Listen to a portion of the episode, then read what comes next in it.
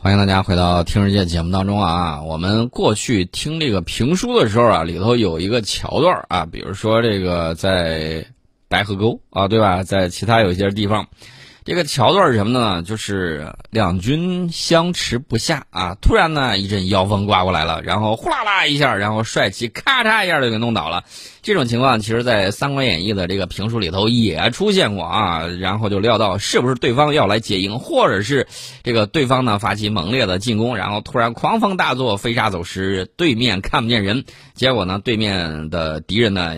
趁势杀了过来，杀了这边一败涂地啊！这种情况在过去是有的，尤其是在这个朱棣靖难之役的时候呢，曾经发生过好几次大风来回刮。所以说呢，保护环境刻不容缓。那说到这儿是什么意思呢？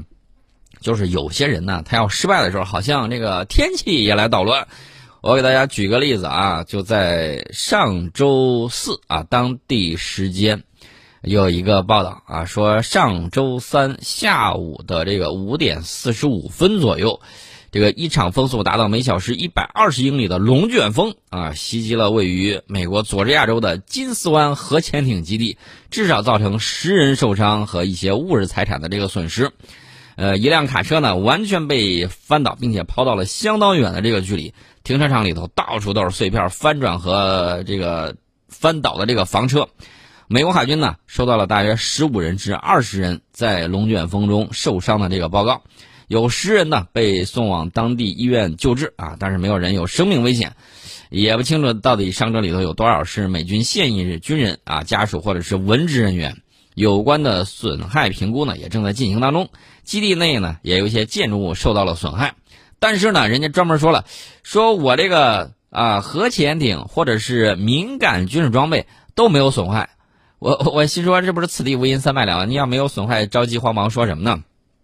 大家不要忘了啊，这个廷道尔空军基地在二零一八年呃十十月份还是十一月份啊，那个飓风迈克尔这个袭击了佛罗里达州，把廷道尔空军基地给摧毁了，然后呢，并且破坏了多架 F 二十二猛禽隐身战斗机，直到今天，从廷道尔空军基地逃离的这个 F 二十二战斗机呢。还没有固定的部署地啊！前两天我们给大家讲的时候也说了，说美国呢现在决定啊划一个基地跟它一块儿并用啊，这是 F 二十二 的这个情况。呃，所以说呢，那个啊金丝湾到底它这儿的这个核潜艇基地有没有受伤害，咱们不得而知。反正他说是没事儿。这个地方停的什么呢？是美国东海岸的俄亥俄级弹道导弹核潜艇的这个基地。啊，龙卷风落地点位于基地的居住拖车停车场，然后转了一圈啊，把这个十二辆房车都给卷来卷去啊，一会儿卷成 S，还有一辆车呢被卷到水里头去了，啊，这也是很吓人的一个事情啊。那么我说这个事儿呢，只是其中一个，大家可能会说，哎呦，自然灾害嘛，这个不算啥啊。那我再说一个事儿，大家可能会觉得，好像倒霉事儿呢，面对他来说还是有一点点多的啊。再说一个是什么事儿呢？最近呢，美国审计署有一份调查报告，这个调查报告就显示啊，美国海军水面战军官啊，这里头有大多数在他们职业生涯的早期就开溜了啊，走了不干了，为什么呢？呃，反正是比着美国海军其他部门啊，比如说这个潜艇和航空兵部队的离职率要高得多啊。然后呢，这个美国审计署出了这份调查报告呢，就说啊，主要原因呢就是。对于一名美国海军中尉来说，作为水面舰艇部队军官的某些生活呢是无可匹敌的啊，比如说可以在全球部署，驶入异国港口。但是，一名已经服役八年的零三级的这个零到三级啊，就是美国军队的这个工资等级啊，位于初级水平。那么，有这么一名服役八年的军官表示，这是一份糟糕的工作。人们加入美国海军是为了看世界，但这只是在舰上整个周期的九个月。对于这个级别的水面战军官而言呢，即使是部署九个月，也充满无休止的文书工作、各种各样的繁忙和零睡眠。此外呢，还有困扰美国海军各级水面舰艇官兵的人手短缺问题和疯狂的行动节奏。相比较这个美国海军其他部门，美国审计署的报告指出啊，例如说像潜艇啊、航空兵部队啊，水面舰艇军官的离职率更高啊，在他们职业生涯的更早阶段就离开了。换句话说。也就是美国水面战军官未来可能会出现断层，老手带新手，啊，还没干两天呢，啊，不是没干两天啊，干了一段时间，正是年富力强，准备进一步上升的时候，正要成为主力的时候，拜拜了您呢，我不干了，太累了，受不了了，拜拜了，走了。大家注意，水面战军官是海军水面舰艇部队的支柱，这个里头呢，你还没有完全实现无人化啊，所以说这个水面舰艇军官的丰富的这个经验是至关重要的。按照美国审计署的这个说法。当在美国海军服役十年之后，大约就是到达美国水面啊水面战军官职业生涯第一个重要里程碑的时候，只有多少水面舰艇的军官留下来呢？我可以告诉大家，只有百分之三十三。我们接着聊啊，这个美国海军其他部门啊有一个比例能留下来是百分之四十五啊，其中呢只有百分之十二的女军官留下来，男军官呢为百分之三十九。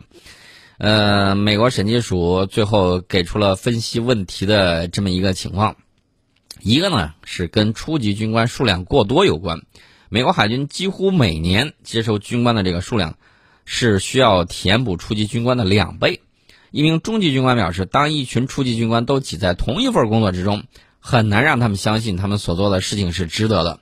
那那你就多多造舰呗，造舰啥跟不上啊？那那是你们自己的事情。董王不是说造三百五十五艘吗？接着造呗，造多了之后就 OK 了。美国审计署就发现，从二零一七财年到二零二一财年，美国海军平均每年接收九百四十六名少尉，超过所需数量的百分之八十五。比如说，这个马斯廷号驱逐舰在二零二零年第一季度仅需六人，但是却平均有十八名受训军官。蒙特雷号巡洋舰只有八个岗位，却平均有二十一个这样的学员，那你就要当心了。你既然培训了这么多人，然后呢又不让他们有这样的这个工作，还这么多的这个人还经受了这个军事化的这种训练，那你说这些会怎么样呢？不太清楚啊。你可以参考一下明末这个边军的这个情况，也是挺吓人的啊。自己好好了解一下，这个我们就不给你多讲。当然了。还有一些比较积极进取的少尉，也就是美国海军希望保留的那类的军官，最终呢，因为缺乏有意义的工作，或者是有目的盯着出口啊，就是离开啊。但是，一些满足于无所作为的人最终留了下来。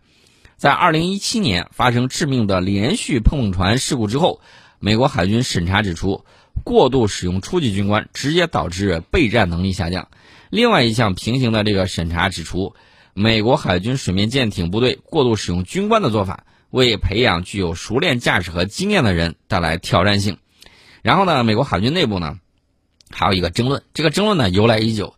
他的这个争论呢，其实就是是要把这些军官培养成通才还是专家啊？通才呢就是什么都能干，然后呢，这个专家呢就是精这么一行或者几门。其实要我说呀，你这个其实大可不必争论。呃，需要这个通才的这个岗位啊，比如说指挥岗位，那当然需要什么都懂。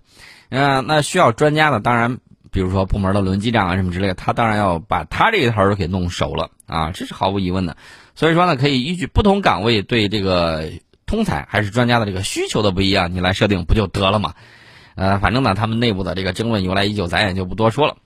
那么，美国审计署最近的这个调查结果，大家注意。你听了好像有点触目惊心，但是我告诉大家，呃，问题就在后面。就说这个调查结果对于美国海军来说，并不是啥新闻，已经习以为常、麻木了。呃，一名匿名的美国海军军官说：“我们只是没有时间，也没有军舰，这只是人员和兵力结构决策的死循环，麻木了，这个问题就大发了。”啊，你想一想啊，文天武系最后结果会是什么样子？当然失去战斗力呗。啊，就是这么样一个情况。那么这个表现呢？刚才我们说到了有自然灾害的，也有这个自己人为的，还有什么呢？还有一些大家一听，你可能觉得不是吧？匪夷所思吧？什么事儿呢？宙斯盾啊，宙斯盾，呃，美国海面舰艇的这个宙斯盾系统最近打算，最近打算干什么呢？打算这个帮助以色列研制防空反导系统。双方还说了，我们评估一下这个巴拉克八防空导弹是否可以成为洛马公司宙斯盾系统的一部分。换句话说，就是实在不行，我外包给以色列，让以色列航空航天工业公司把这个事儿给搞定，然后我拿来用不就行了吗？谁干的呢？当然是大名鼎鼎的洛克希德马丁公司。这个洛克希德马丁公司呢，最近跟这个以色列航空航天工业公司呢达成了一份新协议，前者将接管以前由波音公司负责的工作，来帮助以色列研发防空反导系统。呃，这个洛马公司呢和这个 IAI 公司，呃，在前几天的时候宣布，综合防空导弹防御系统方面达成了合作谅解备忘录。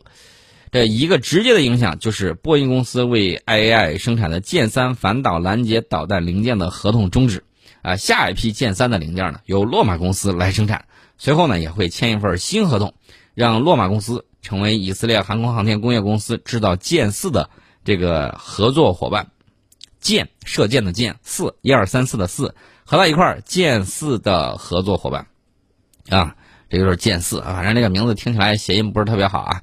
这个剑四呢，按照以色列的说法，是一种先进的、创新的、能力更强的反导拦截导弹，还将在未来几十年内取代剑二。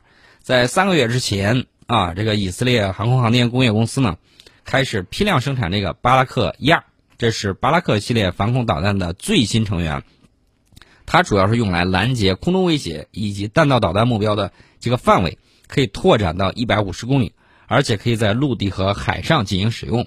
我们先进一下广告，广告之后我们再跟大家接着聊。欢迎大家回到听世界节目当中。刚才呢，我们也说到了这个洛马公司呢接手了这个波音公司的工作，然后跟以色列航空航天工业公司呢生产这个巴拉克巴这个导弹啊，说不定还会用到洛马公司宙斯盾系统。当然了，大家注意啊，目前以色列海军和印度三军部队都在使用巴拉克防空系统啊，这一点大家一定要注意啊。至于说它这个巴拉克巴上舰的这个问题，我记得我还是在做战略忽悠局第一季二零一六年的时候说，哎，还不知道什么时候搞定。那么这两年呢，好像以色列也加快了进度，为什么呢？把这个老实人都给惹惨了。这个老实人要加引号啊，老实人心说，我就够够磨洋工的了，你居然比我还能磨啊！这个技术的这个问题呢，你们慢慢去商量啊，咱不操心这个事儿。所以大家看到了没有？有些东西要外包，有些东西呢，这个造的东西特别慢啊，有的时候呢修东西也特别慢。大家综合去考虑一下，你说它现在是一个什么样的一个状态？那最近呢，这个美国还闲着没事啊，关注咱们近日展出的新型机器鲨鱼啊，说这我们这个机器鲨鱼啊，能够以低声学特征高速运行，可用于侦察和反潜战。然后呢，他分析完分析去啊，最后又夸了一下他们自己，说美军开发的无人潜航器拥有秘密武器，呃，这个然后呢，如果中国也拥有类似的无人潜航器，美国潜艇和水面舰艇呢可能会面临更大的风险。然而，美国海军为建立海底通信网络已经努力多年，中国的新型的机器鲨鱼似乎不太可能与美国抗衡。我就问你一个问题：你建立海底通信网络跟机器鲨鱼有毛线关系啊？难道你的意思是你已经在底下布好了这个声纳阵列，然后呢，机器鲨鱼过去的时候你能看见还是怎么着啊？啊，茫茫大海之中，我就不知道你到底在哪儿布的有马里亚纳海沟有吗？啊，那么深的地方，我不知道你布的有没有啊？所以呢，你就看到啊，这个属于狼筋扯到狗腿上，在那儿胡说八道。那既然你觉得这个东西挺好。然后呢，又说你也有这个潜航器，那我还有这个渔民啊，这个渔网一拖船一捞，捞出来好多潜航器啊，沿海的这个很多这个渔民呢，借机，呃，挣了一笔小钱钱啊，当然是国家安全部门的这个奖励啊，捞到这些东西，那当然是相当的给力啊，所以说网上有一个段子叫“声纳无通，捞取无用”啊，这也是美国海军的无奈，但是大家也要注意。这是美国海军的这个无耻啊，在咱们这个附近呢，使劲下声纳浮标，使劲下这种这个潜航器，为什么老被我们的渔民给捞上来呢？你倒是好好自己考虑一下，你闲着没事在那忙什么呢？啊，所以说呢，更多的这个拖船呢捞一下，说不定啊就会捞出来一个大家伙，奖励你五十万啊，这绝对不是一个虚数啊，只要这个东西价值高，这个奖金也是水涨船高的。所以说呢，我们会看到我们很多渔民呢，非常的踊跃啊，及时的把这些东西给它捞出来。目前，美国海军正在通过各种方法建立先进的水下通信网络，推进各种实时水下数据共享能力。比如说，深海潜航器通过电缆连接到水面浮标，并将收集到的数据呢立即发送到各种水面和空中平台。美国雷神公司研制中的这个梭子鱼无人扫雷载具呢，则更进一步，它采用的是无线海底数据链路和自主算法设计，号称可以发现、跟踪甚至摧毁水雷等敌方目标，而无需人工干预。换句话说，这就是一个全自动水下扫雷机啊！这是相关的这个情况，大家一定要注意啊！现在各国海军通常都会先释放水下潜航器，远程收集情报。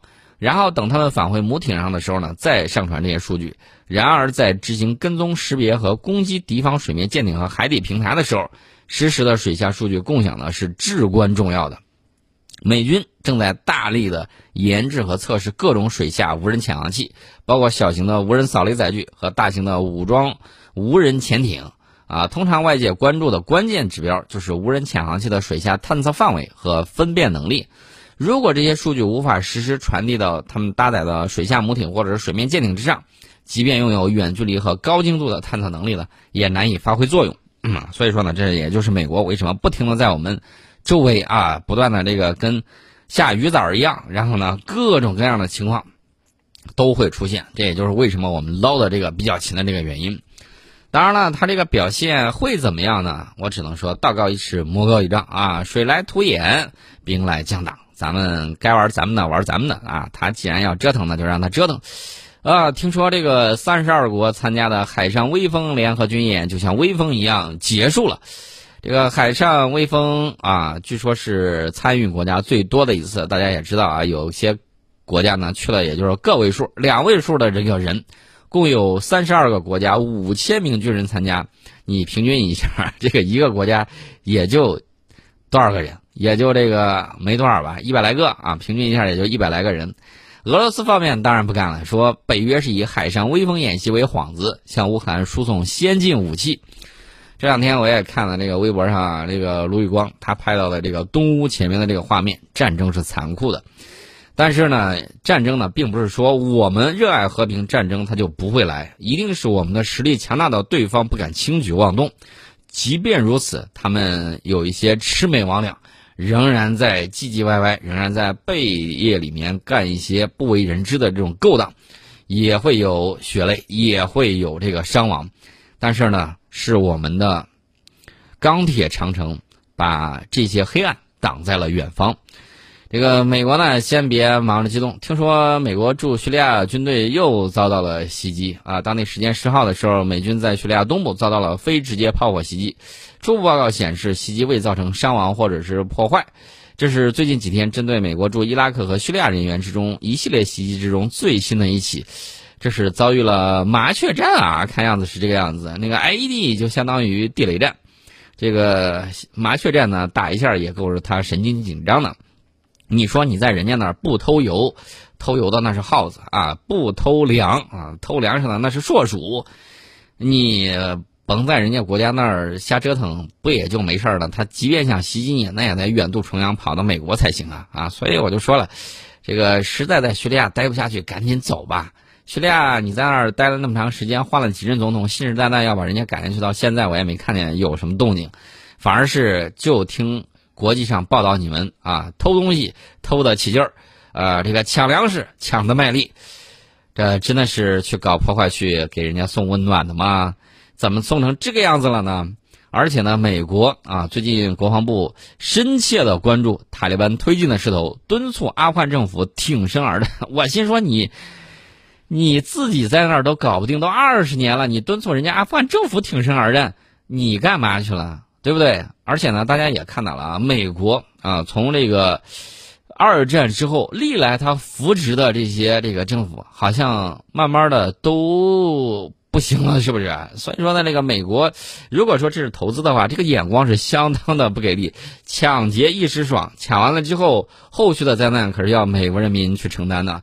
这个世界上呢，没有无缘无故的爱，也没有无缘无故的恨，具体会怎么样？咱们拭目以待。反正我知道，这个基地组织呢正在嘲笑这个美国从阿富汗撤离。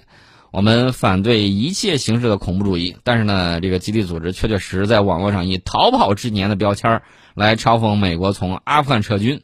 而另一边呢，塔利班继续推进，并声称他们如今已经控制了阿富汗百分之八十五的地区。